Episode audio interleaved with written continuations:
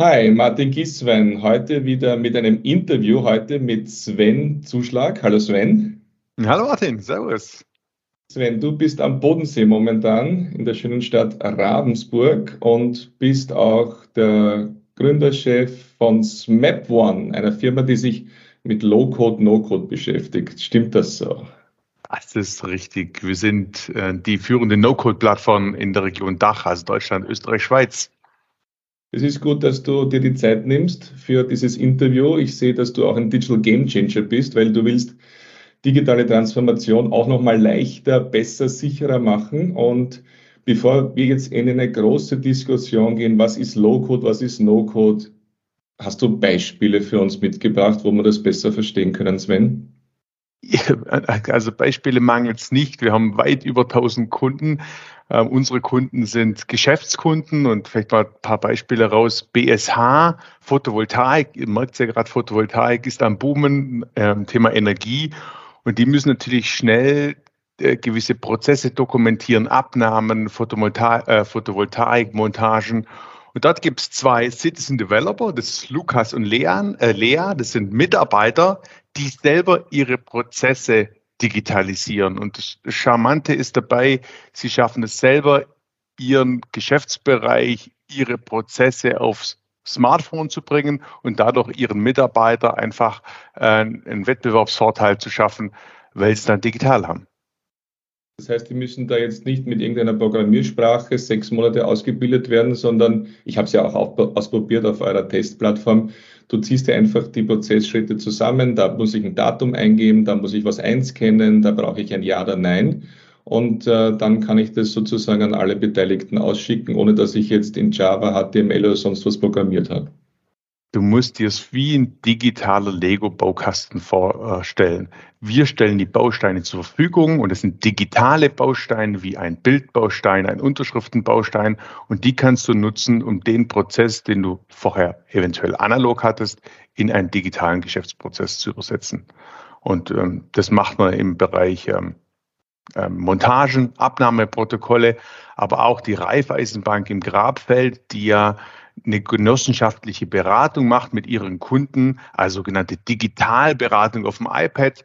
Da haben die Berater ihr Beratungsformular, ihre Beratungsthemen selber digitalisiert.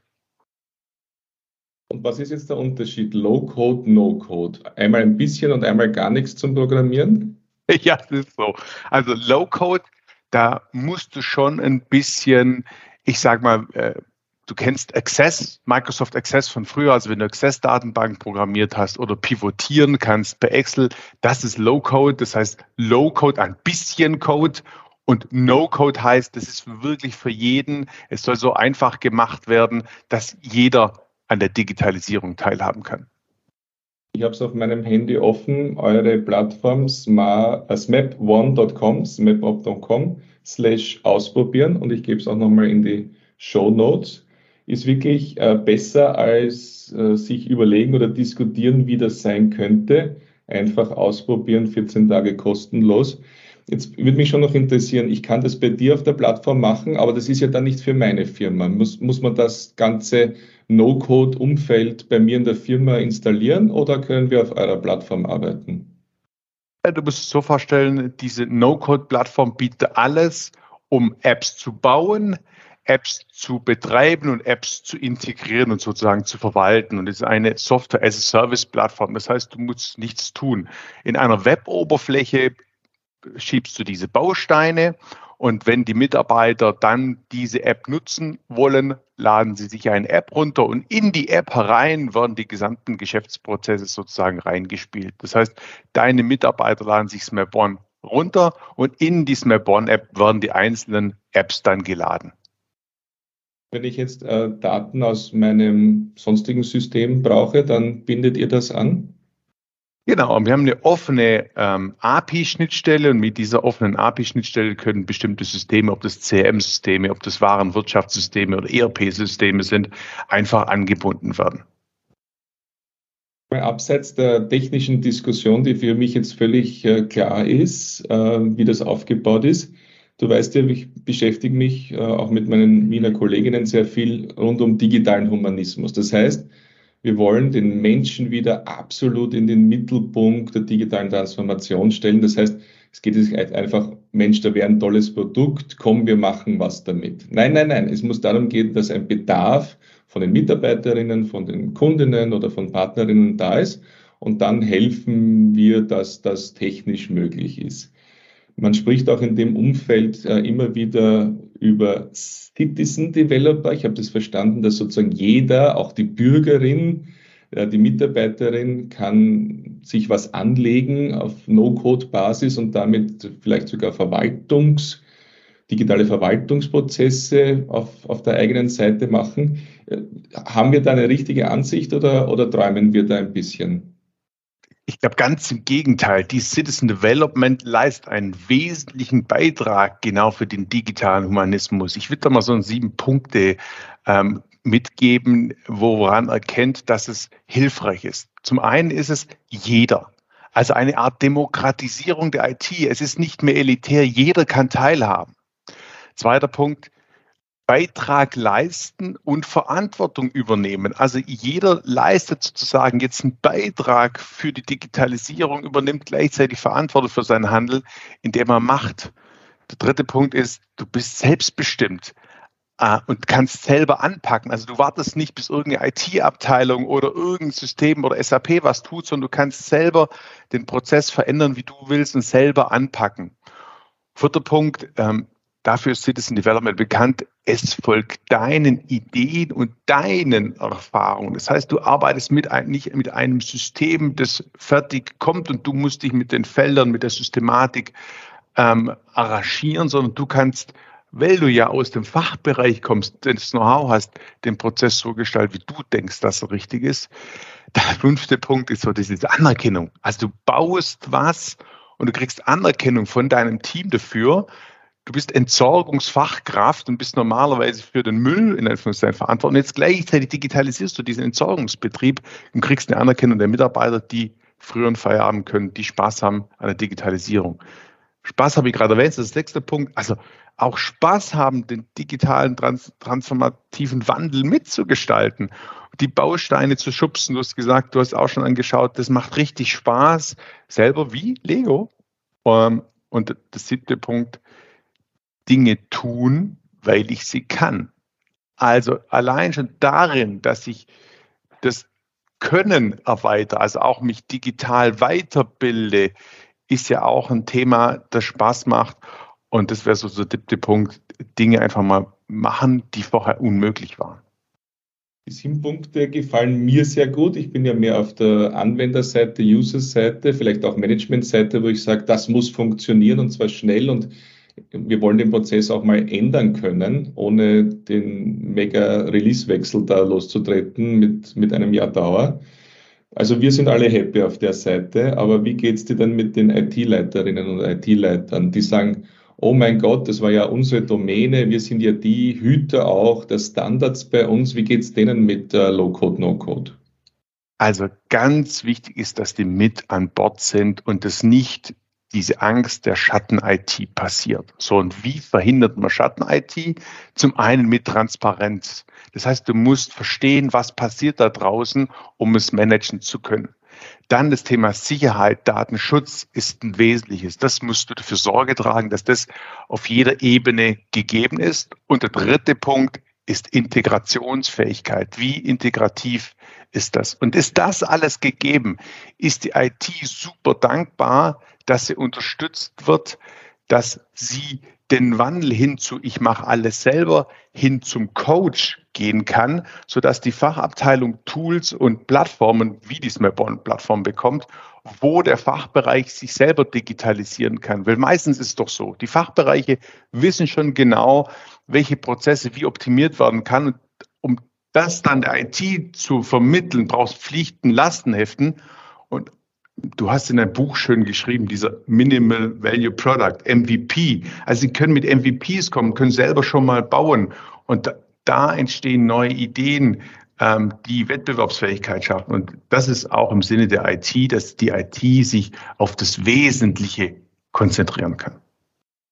Dann drehe ich es noch einmal um. Könnte mir auch vorstellen, dass dann der Fachbereich sagt, Mensch, jetzt müssen wir die Arbeit tun Jetzt müssen wir auch noch unsere Prozesse super genau aufschreiben, beziehungsweise wir müssen in den Lego-Baukasten gehen und uns und der IT auch noch mal vortanzen, wie wir gerne die Unterstützung hätten. Du siehst, ich, ich versuche das provokant auszudrücken. Ja, gerne.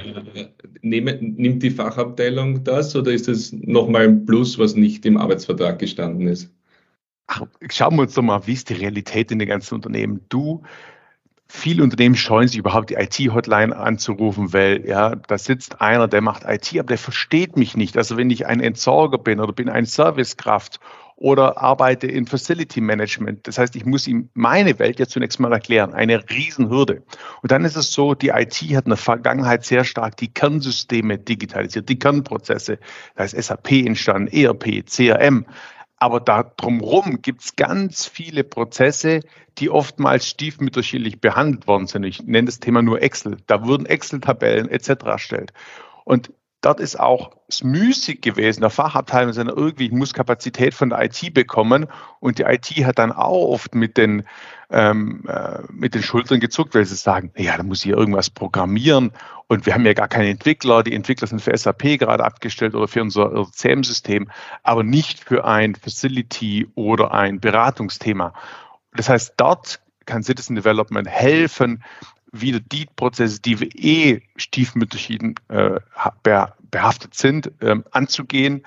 Und da fasse ich auch gerne an, weil bevor ich das beschrieben habe, was ich will, setze ich mich an einen Schubsbaustein und dann habe ich das, was ich will.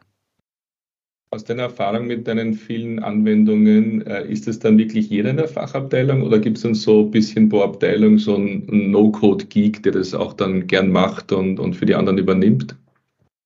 das ist total spannend. Also generell sehen wir schon, wir haben ja mehrere tausend, wir nennen sie Kreatoren, die Apps bauen. Und das sind tendenziell die, die den Status quo challengen.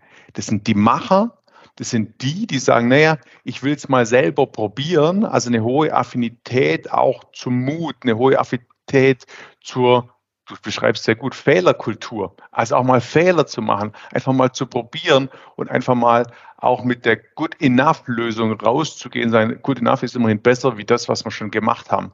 Und da gibt es ganz viele, aber an sich ermutigen wir alle, ähm, auch sozusagen die Scheu vor IT abzulegen und einfach mal zu probieren. Absolut. Und wenn man sich jetzt diesen Low-Code, No-Code-Markt insgesamt ab, ansieht, wo ihr ja, eine führende Rolle im Dachraum einnimmt, wie es du gesagt habt. Gibt es da auch wieder dann die Monopolisierung? Gibt es dann ein paar Plattformen, wo dann alles passiert? Seid ihr das Amazon des Low-Code, No-Code? Ähm, wie, wie, siehst du den Markt? Wie viele Spiele wird es da geben? Wie entwickelt sich das? Ich, ich versuche noch weiter zu provozieren, wird eine Accenture umstellen und sagen, das machen wir jetzt für alle unsere Kunden weltweit. Hilf mir da mal mit, mit deinen Erfahrungen und Ausblicken. Genau, also ich glaube, Gardner hat da vor vier Jahren schon eine ganz gute Studie rausgebracht und hat gesagt, es wird nicht ein Low-Code und ein No-Code-Tool geben, das alles erschlägt. Das heißt, die Unternehmen werden sich mit mindestens vier, wenn nicht mehr, No-Code, Low-Code-Tools bedienen.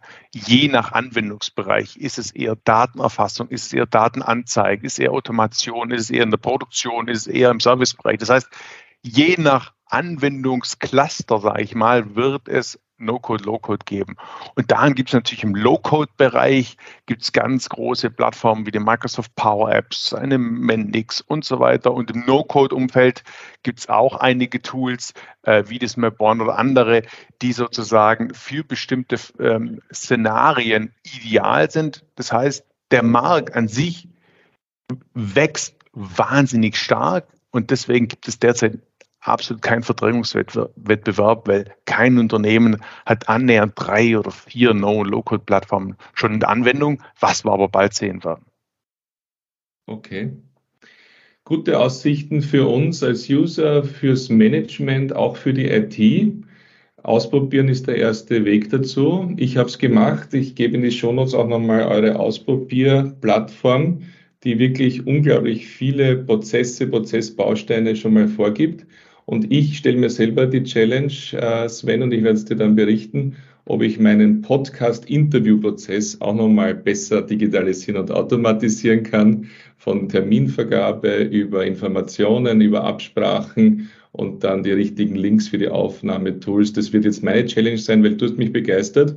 Ich will mehr darüber erfahren. Ich will es ausprobieren. Für mich ist es ein klarer neuer Schritt in der digitalen Transformation. Sven, vielen, vielen lieben Dank, dass du diese Arbeit machst mit deinen Teams und alles Gute weiterhin. Martin hat ganz viel Spaß und euch viel Spaß im Lego-Baustein schubsen. I keep you posted. Dankeschön. Tschüss. Ciao.